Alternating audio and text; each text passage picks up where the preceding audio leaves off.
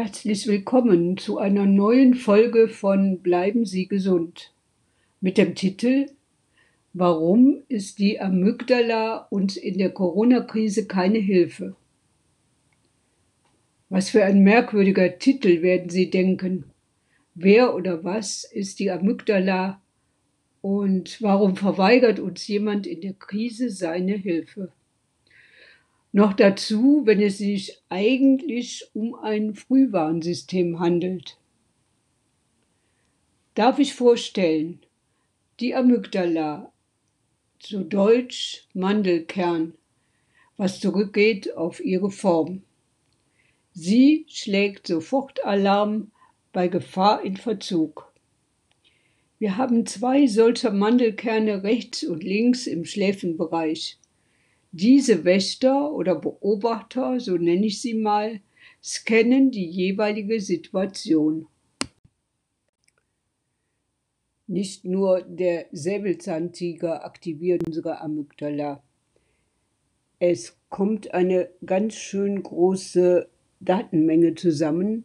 Und wenn hier auch nur ein Muster dabei ist, was in der internen Gefahrendatenbank enthalten ist, dann gibt die Amygdala Alarm, und zwar sofort, ohne Einschaltung des Bewusstseins.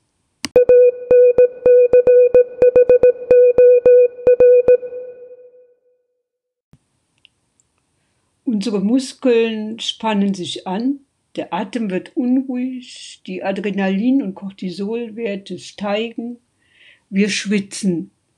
Jetzt gibt es eigentlich nur zwei Reaktionen, entweder Flight oder Fight. Wir erinnern uns an den Säbelzahntiger und nehmen die Beine in die Hand. Oder wir gehen mutig auf den Hund zu und wollen unsere Angst besiegen. Manchmal klappt das auch. Doch warum klappt es nicht mit unserem Frühwarnsystem jetzt in der Krise? Jetzt, wo so ein lebensgefährliches Virus uns umgibt. Jetzt, wo unser Leben bedroht ist.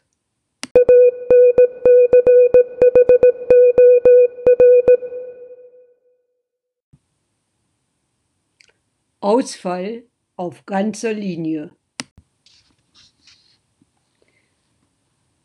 Aber was kann uns helfen? Helfen gegen die große Angst und unsere kleinen Ängstlichkeiten. Da ist vonnöten eine stärkende Zuversicht. Was kann helfen gegen unsere Fixierungen? Ein Geist der Freiheit, gepaart mit einem schützenden Geist, der uns vor Leichtsinn bewahrt. Was kann helfen gegen unsere Einsamkeit? Liebevolle Zuwendung. Was hilft gegen unsere Mutlosigkeit? Vertrauen. Vertrauen in uns selbst, Vertrauen in andere, Vertrauen in das Leben. Ich wünsche uns allen, dass wir diese Hilfe geben können und dass wir sie erfahren. Bleiben Sie gesund.